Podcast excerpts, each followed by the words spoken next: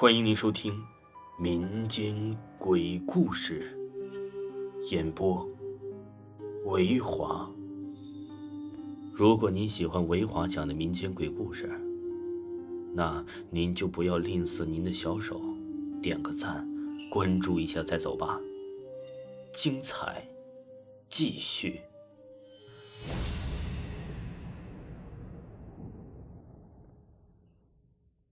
今天给大家讲一个校园恩仇录。吱嘎，女生四零六老旧的门开了，伴随着那刺耳响滞的接踵而来的声音，是一股夹杂着淡淡腐肉气味的寒骨刺风。刹那之间，席卷了不大的私人寝室。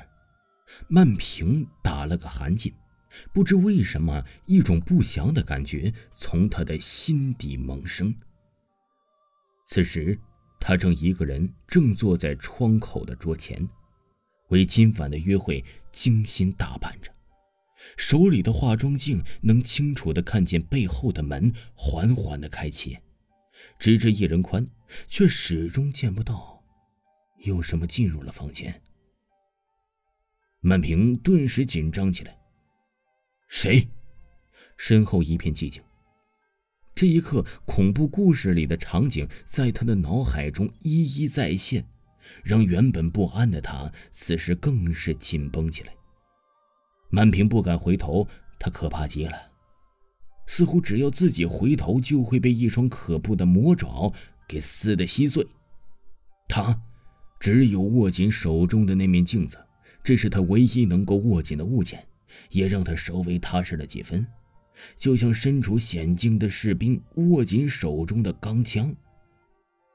他缓缓地变换着手中镜子的角度，试图看清身后的一切，一遍又一遍。可除了自己熟悉的一切，并没有什么异常，更没有想象之中的那些。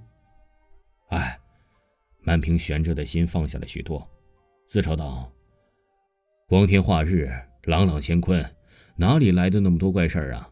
自己怕是惊悚恐怖故事看太多了，以致……说着，起身准备把寝室门重新关好。曼平回头，却看见同寝的姐妹美嘉就站在自己不到一米的位置上，面无表情的瞪着自己，没有半点血色。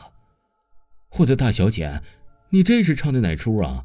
你知道吓人可是要吓死人的，满平埋怨说：“您进来你也吱个声啊。”满以为美嘉呀会满怀歉意的对自己道个歉，至少在面前撒个娇卖个萌，这事儿也就过去了。谁知啊，这美嘉却是一言不发，径直走到了自己的床前，拉开被子，倒头就睡，仿若对曼平的愤怒视而不见。怎么变这样子了？短短几分钟就被吓得两度花容月色的曼平，哪里还有心化妆啊？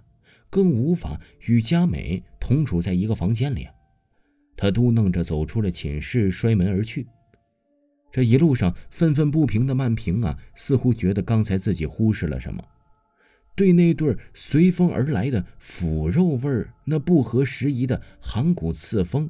以及什么美嘉从门外进来，镜子却什么也没照出来，这只是普通巧合吗？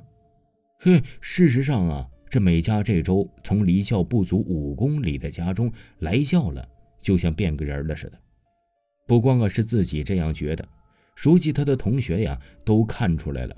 难道此时的美嘉已经？